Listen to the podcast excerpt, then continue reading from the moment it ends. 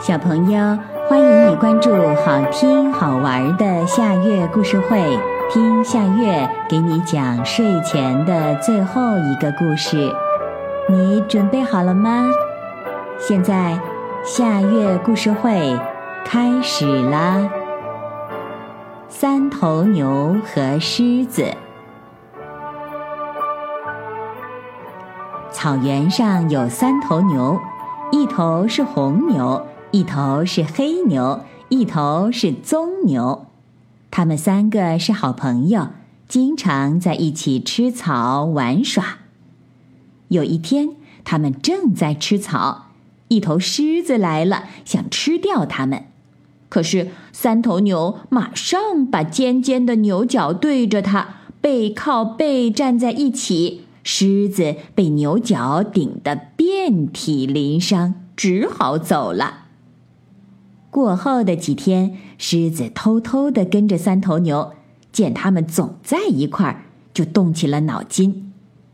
他们总在一起，我肯定吃不了他们，想个办法把他们分开，一头一头的对付，我准能吃到牛肉。于是，狮子悄悄地走到红牛的旁边。喂，尊敬的红牛，你们可真厉害！我不再吃你们了，我跟你们做朋友。红牛戒备的看着狮子，狮子继续说道：“你能告诉我，你们三头牛究竟谁的本领最大，谁最强壮呢？”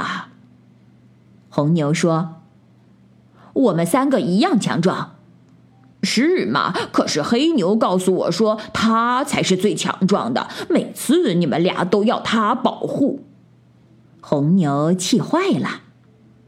狮子见状，又偷偷的溜到黑牛的面前说：“刚才红牛说他是你们三个中最强壮的，每次都靠他保护你们。”黑牛气得大叫：“胡说！我才是最强壮的。”狮子又跑去对棕牛说：“黑牛和红牛都说你们三头牛中你是最弱的，要不是他们保护你，你早就被我吃了。”于是三头牛吵起架来，最后说：“我们就来打一架，看看谁最厉害。”三头牛打了起来，谁也不服输，谁也不退让。